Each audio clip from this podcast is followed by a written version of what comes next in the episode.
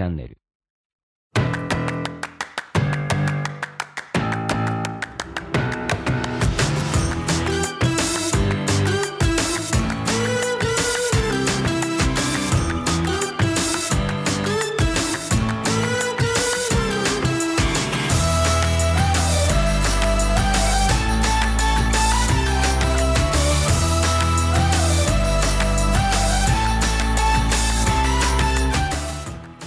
ちはブロークンレディオ大海です。この番組は日本の福祉を可愛くしたいをコンセプトに活動している私が企業やものづくりのことなど日々の自虐ネタ満載でお届けする音声コンテンツ。壊れたラジオブロークンレディオそれじゃあスタートします。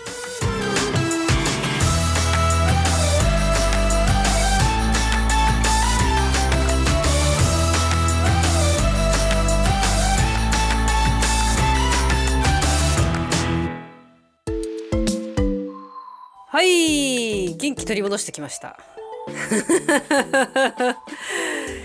なんだろう。お腹空いてたのかな？元気取り戻してきてもう早速はじなんか始めようと思ったらいっぱい仕事がね詰ま詰まってるね。なんか能力が日々能力がどうねこう仕事こなすあの能力が落ちてるのかな？それとも仕事入れすぎてるのか？やらなくてもいいところまでやっちゃってるのか？まあ何とも言えないところだけれどもうんまあその一つ一つ向き合いたいものに対して全力で頑張っております。今日はですねあの今日ね北海道新聞のうんと折り込みでね「本当な」っていうのがこう定期的に入ってるんですけど朝うんと今日の朝刊に折り込みで入ってて裏表紙のところに一面であの記事を掲載してもらっててその私が去年から運営して北海道の運営をしてるユニバーサルマナー検定っていうねそれの記事を書いてくださったんですけどあのこの検定は当事者のその車椅子の人だったりあの視覚障害だったりそういうそういう障害を持ちの方が講師になってえー、と講義をするっていうのが特徴。当事者が講義をするっていうのが、まあ、特徴であるんですけどなので私は、えー、と北海道の運営とかね検定会場で、えー、と自分の会社名はもちろん言わないし自分の名前も言わないというあの形式を取らせてもらっていて北海あと日本ユニバーサルマナー協会北海道支部の運営スタッフという感じなのであの全く自分のことはねあの私の顔を知らない限り誰かわからない人っていうこう立ち位置でやってるんですけど今回はあの本当あのその記事を書いてくださった、えっと、高木さんがですねあの私 あのそういう記事の記者の方だということを告げずに事前にあの検定を受けてくださってたんですよね。で私はそれはもちろん分からなかったんですけどあのご自分でユニバーサルマナー検定の3級を受けてくれてあこれは記事にしたいというところであの思ってくださってね。そのそもそもそれを何で受けに来てくれたかって言ったらやっぱりそういうことこう障害のある人たちの配慮だったりそういうのをネットで検索してる時にたまたま北海道で検定やってるの引っかかったみたいで。あのすごい真面目っていうかすごいですよね。そういうところで、あの見つけてきてくださって自分で受けてみて。別に受けなくてもよかったと思うんですよ取材なので見学に来るっていう感じででそれをねわざわざ個人的に受験してくださって、えー、と記事にしようと考えてくれてで私のとこにアポが入ってあの来てくださった時にはもうすでにあの本当のあの読者さん向けにあのアンケートももう終了取ってくださってたんですよね。その皆さん困ってる人を見かけた時にどうしますかっていうそう150人ぐらいの方にねご回答いただいて、あのーもうその数値のデータを持って取材に来られたのであのなんかこのね熱量がすごかったですね。あの言葉の熱量は別にあの普通にねお話ししてるんですけどあの記事を見るからにあのすごくユニバーサルマナーということを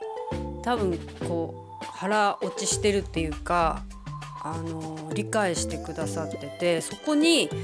あの当日はねその喋ってる様子を IC レコーダーで撮っていただいてそれを記事にしていただいた感じだったんですけどあの本当に私がまさに喋っているかのようにあの記事にしてくださっています。でねあのその記事が本当にねあの上手で上手あの分かりやすく書いてもらってるんですよね。あの本当にその話の内容的には私がいつも思ってることを喋ってるのでそんな感じなんですけどあの例えばねその記事の中ではあのねあの高齢の方とか障害の方「あどうぞ席変わりますよ」みたいなまあなるじゃないですか。あのあの時の空気ってあの次乗る人そういう人が来たら立たなきゃなんてみんな思いながらおそらく乗ってる人たくさんいると思うんですけどそれに気づいてしまった 気づいてしまったっていう感じだけど気づいてしまった人はやっぱ立つわけですよ。気づかない人はねもちろんなんか自分のなんか考え事してるのか、まあ、あるかと思うんですけど気づいてしまうと「あどうぞ」って言って「どうぞ」言った時にもう立っちゃうんだけども、まあ、その時も「あ座りませんか?」って顔を上げて言ったら「あのあ大丈夫です」っていう感じだったのであの人言ったのに断られたっておそらく周りの人は見てたと思うんですよ。ただ、えっと、その時に「あじゃあいつでも言ってくださいね」って、まあ、私がそれに返字をしたところであのそそのね隣の人だったり周りの人がその会話を聞いててあのすごくほっとしたんじゃないかと思うんですよ。がなぜかというとその「ありがとう」って言って変わった、まあ、変わるっていうシチュエーションもあるだろうし立っちゃってどうぞってされた時に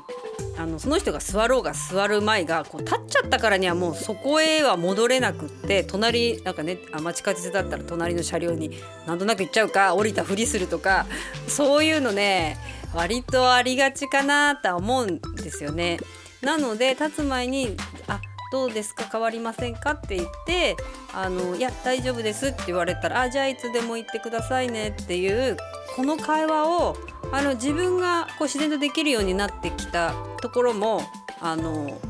いいなって自分で思ってますしそれを聞いた人たちがあこんな方法あるんだっておそらく4人ね私の左右と前右斜めの人とかはね聞いてるはずなんですよね。なのであのこういうまあユニバーサルマナー検定って検定ではあるものの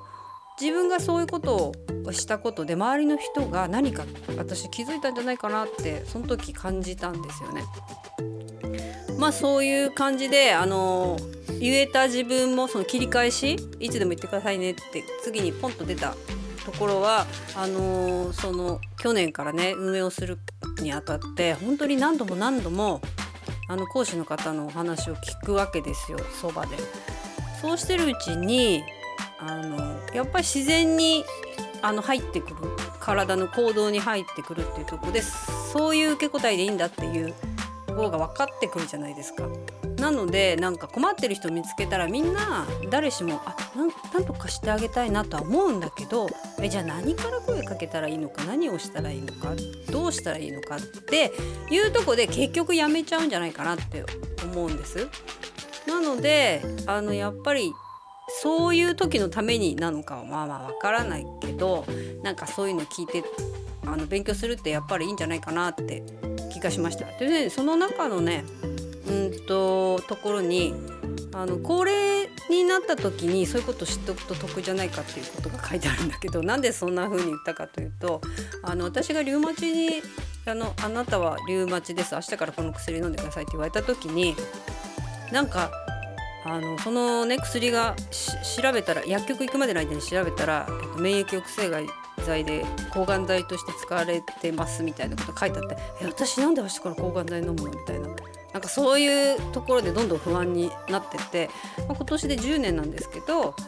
あのなんだろう抗がん剤の20分の1ぐらいの効力というか強さみたいなところだったしあのねその時はあの超早期でえー、とその薬を飲めば変骨が変形しないみたいなね。そういう感じだったので今思ったらその時それを飲んでいたからあの骨の変形とかそんなしないで済んでるっていう感じなんだけど結局ねそこのなんかいろんな知識がないとか周りにそういう人がいないとかですごく不安に陥るんですよなんでこの薬飲むのかなとか私この後どうなるのかな歩けなくなるの腕使えなくなるのとかってなった時に結局1年ぐらいねこう気持ちがさまよってるんですよね。だけどその前に前からねこういろんな人と関わってたり例えば車椅子のお友達がたくさんいたとか杖使ってる人がいるとかがあのいたりねそういう人たちを見てたら自分もああいう風になっていくんだったら今こうしなきゃいけないってねそんなに不安に陥らずいけたと思うんですよ。だからあのみんな高齢になっていくわけじゃないですか。だからねあのどんどんあの何の障害があるみたいな人たちはその一つ一つの障害があるけど高齢になるとねあの本当に目が見えない足が痛いとかねあのいろいろなものが合わさったものが高齢者っていう感じのね重度軽度はあったにしてもなっていくのかなっていう感じはするのであのぜひねちょっとねいい記事なんですよ。見てくださいよ。日経あ日経じゃない。えっと大谷さんの電子版もあるのでちょっとここのリンク貼っとくのでぜひ記事見てもらえたらいいなと思います。とてもとてもあのユニバーサルマナーってなんか何なのと思うかもしれないけどあの自分ができることないかなと思ってお手伝いできることありますかって聞くあのことだけど結局は自分に返ってきてそんなことを言えた自分を褒めたらってそんな風にどんどん変わっていく自分がちょっとかっこいいんじゃない自分って思えたらあのー、OK かなっていうとこには私は感じてます。そんな感じでちょっと元気取り戻してきたので 元気ってあの元気ないとかじゃなくてね体力ね。いやほんと体力だわ。うん。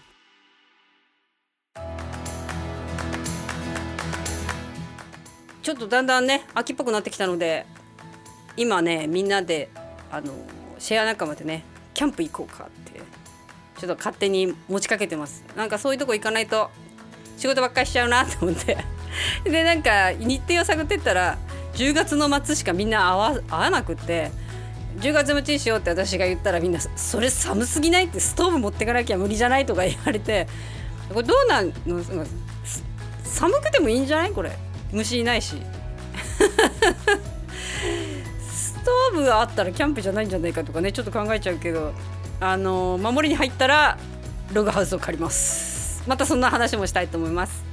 じゃあね